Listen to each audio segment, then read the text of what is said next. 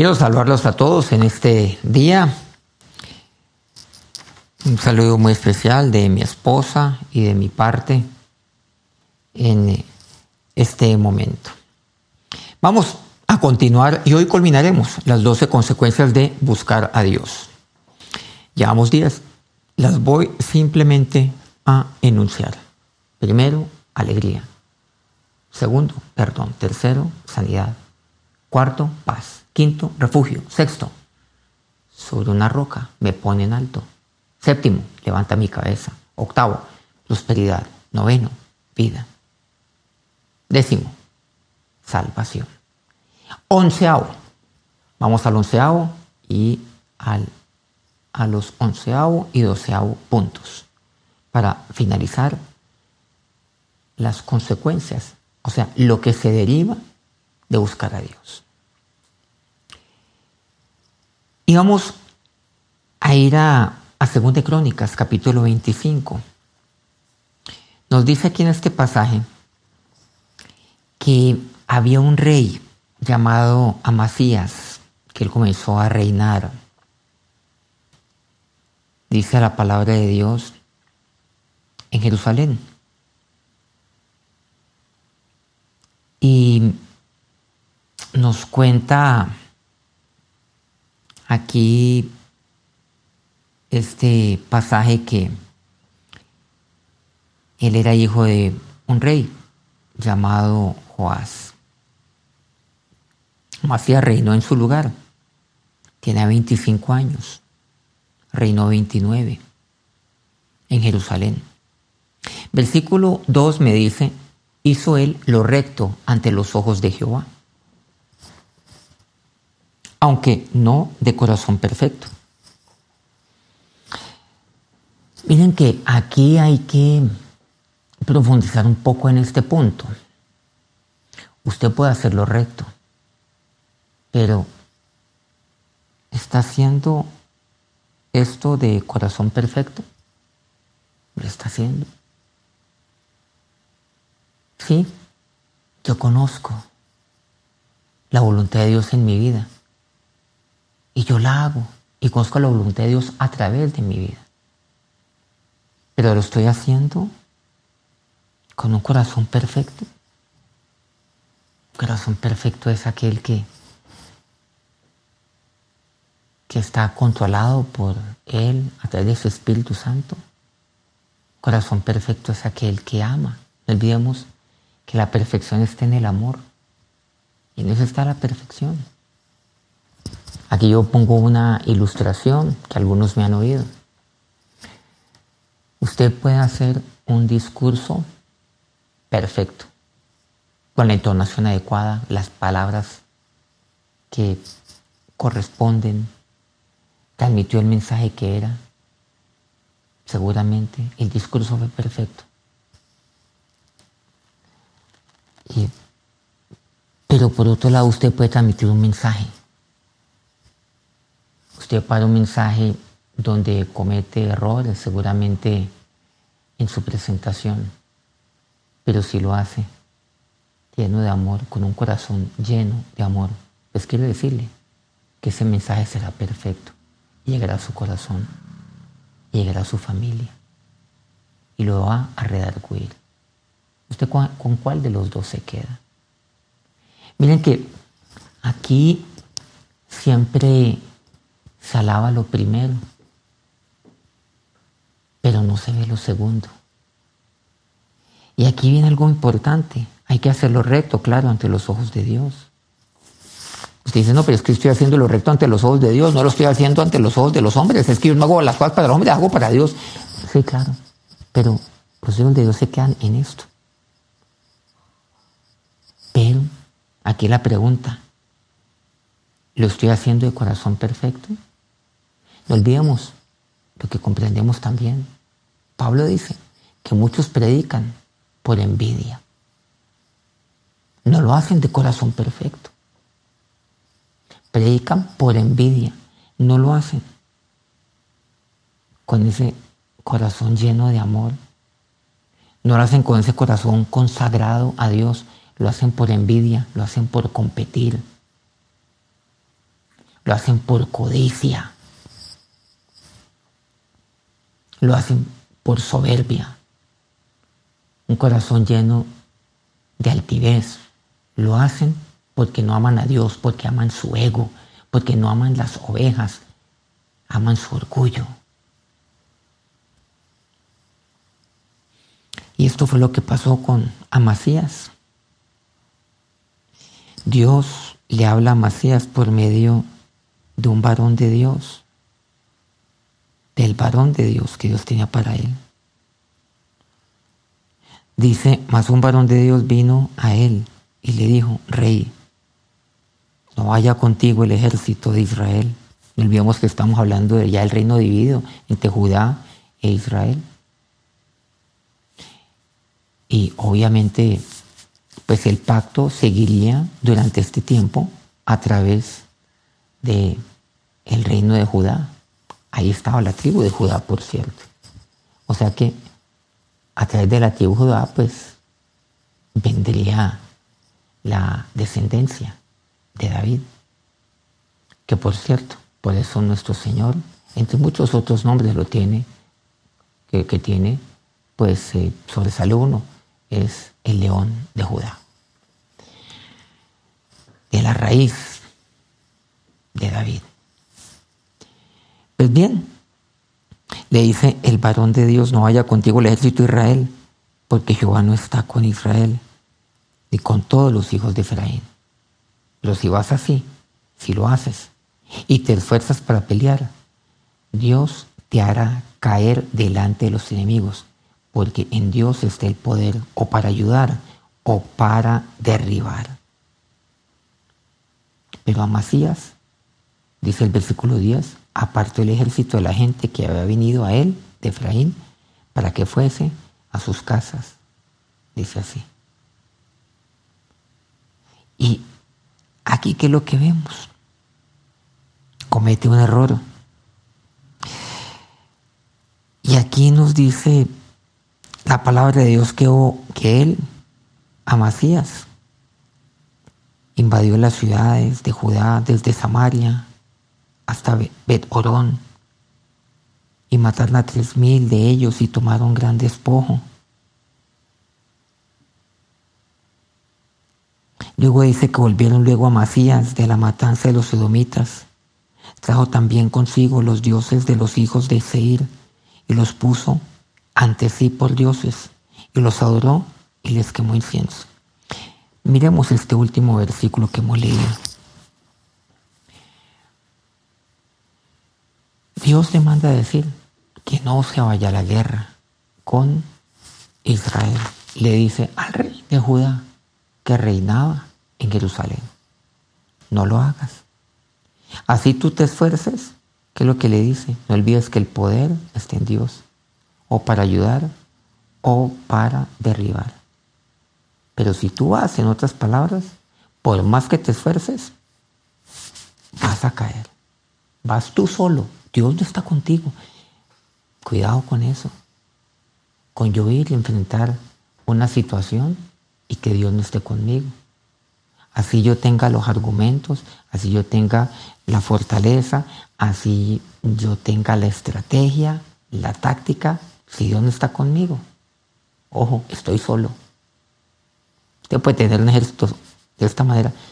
En otras palabras, el que no va con Dios está solo. El que no tiene la presencia de Dios está caminando solo. Así usted tenga, miles de personas alrededor suyo diciéndole te apoyo. Y entonces Dice, por eso se encendió la ira de Jehová contra Masías y envió a él un profeta que le dijo, ¿por qué has buscado los dioses de otra nación que no libraron a su pueblo de tus manos? ¿A qué se está refiriendo? Mire lo que él hace. A Masías nos dice así, pues él vuelve la matanza de los edomitas. ¿Y él qué hace?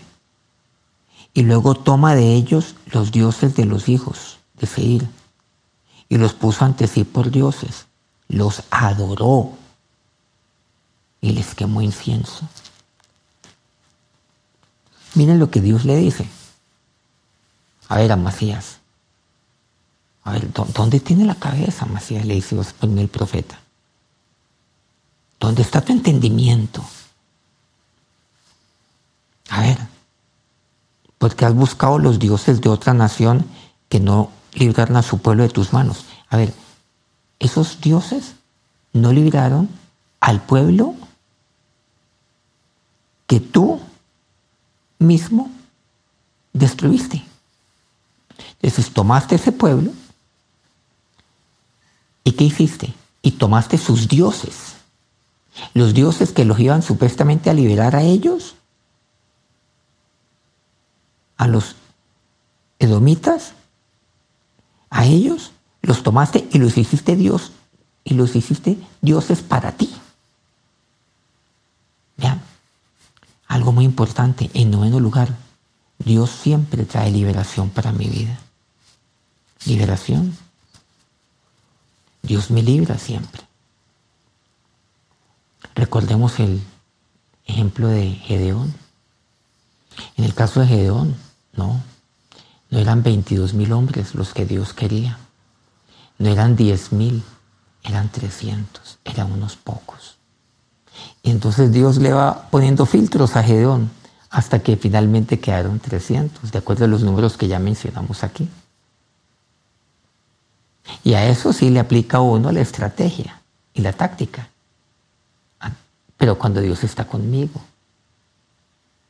cuando Dios está conmigo, y cuando Dios está conmigo, yo, yo, hago lo que me dice su palabra, hago de conformidad a ella. Dios le dijo entonces, ve y con estos Dios te va a dar gran libertad, Dios te va a liberar y Dios te dará la victoria.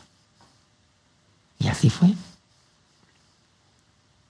Dios dio libertad y Dios le dio la victoria y le dio liberación. Dios lo liberó. Dios me libra a mí. Y Dios me libra de situaciones difíciles. Dios me libra siempre. Así yo sea minoría. Dios me va a librar. Y eso es lo que Dios trae para mi vida. Y finalmente, en doceavo lugar, es lo que dice Mateo 6, 25 y el 33. Por tanto os digo, no os afanéis por vuestra vida que habéis de comer o que habéis de beber, ni por vuestro cuerpo que habéis de vestir. ¿No es la vida más que el alimento y el cuerpo más que el vestido?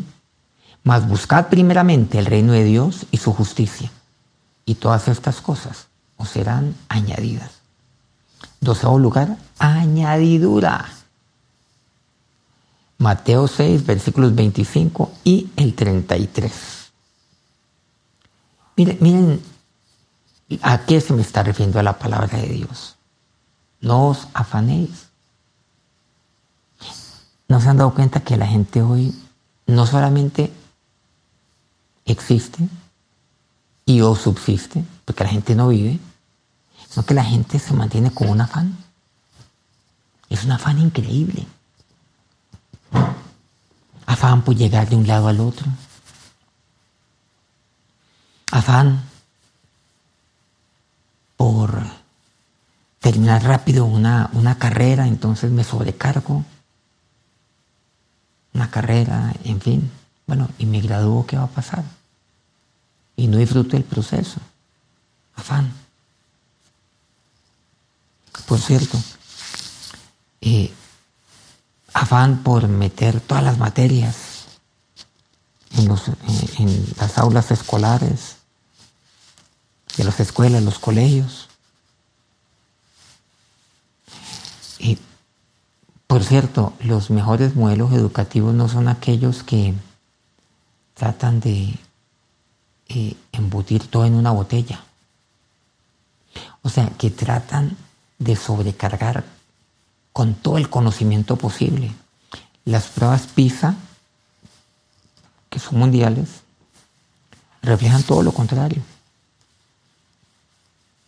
Ese no es el método de aprendizaje que aquí en Colombia insistimos, por cierto, en eso.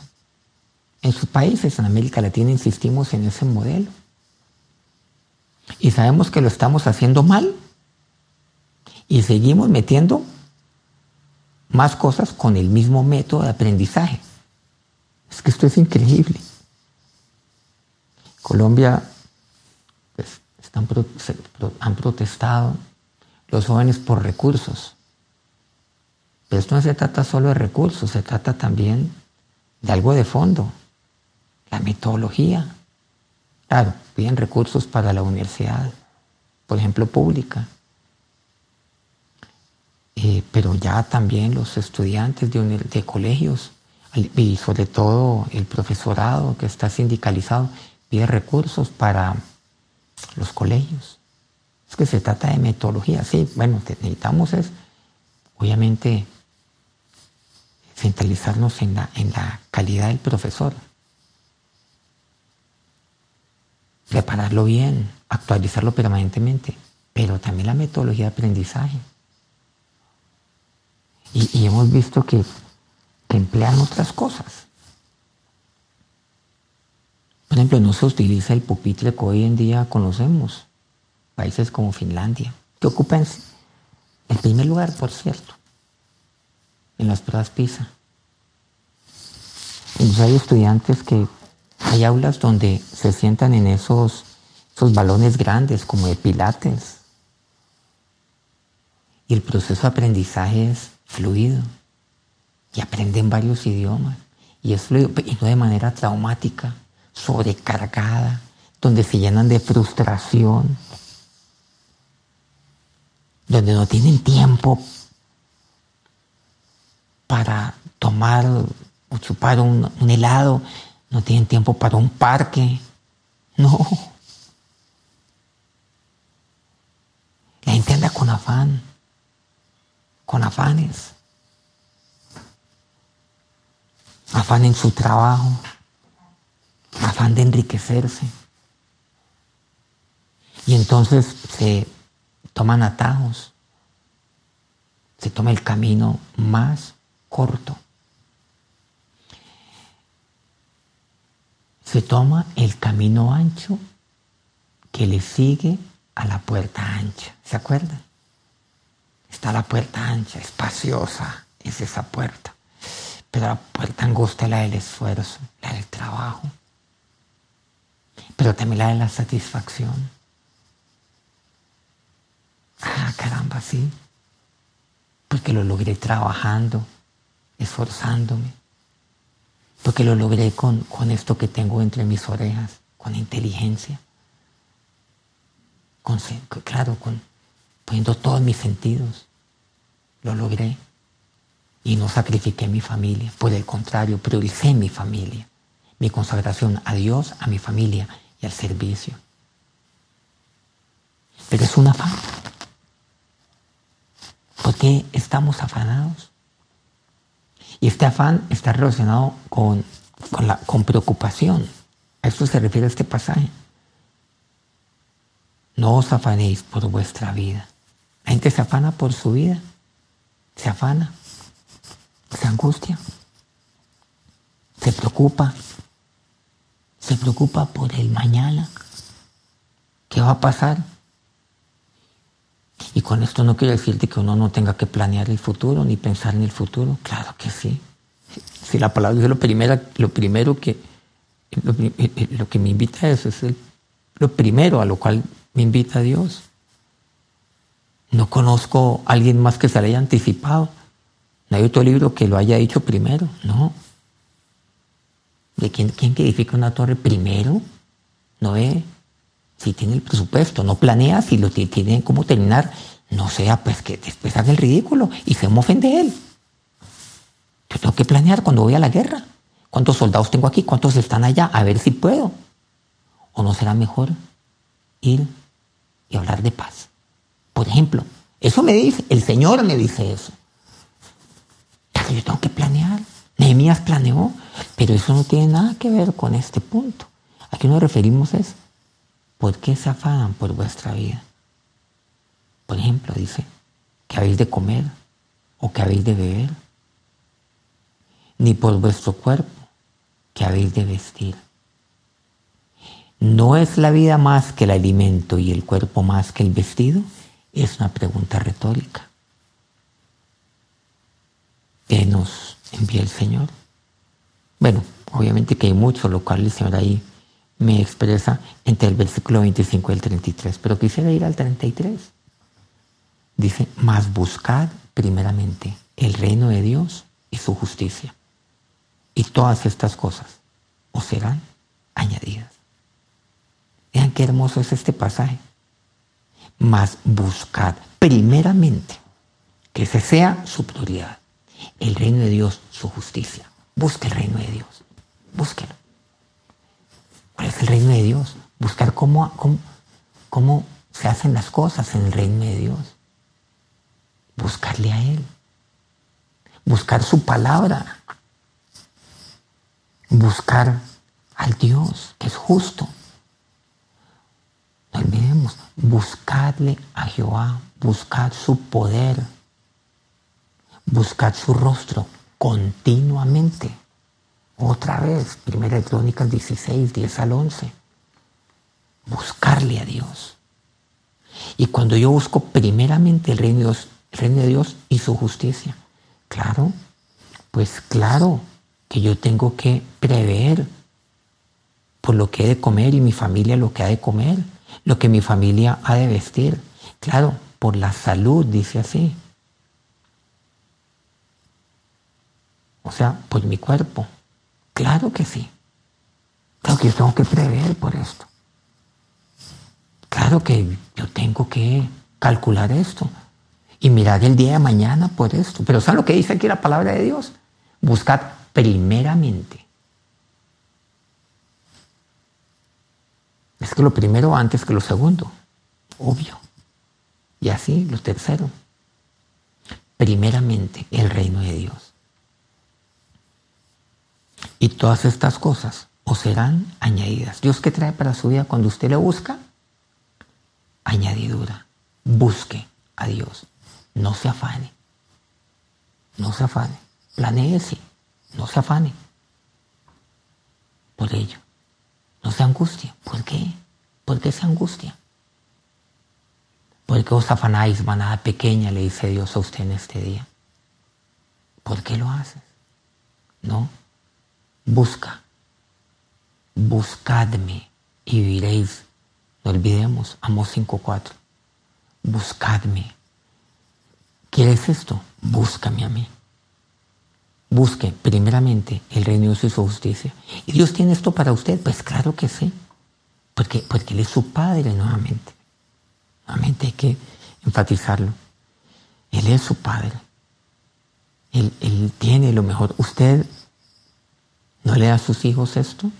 ¿No les da de comer? ¿No les da de vestir? ¿No provee para que ellos puedan tener salud? ¿Para que ellos se alimenten adecuadamente y puedan tener salud en su cuerpo? ¿Para que si se enferman puedan ir al médico?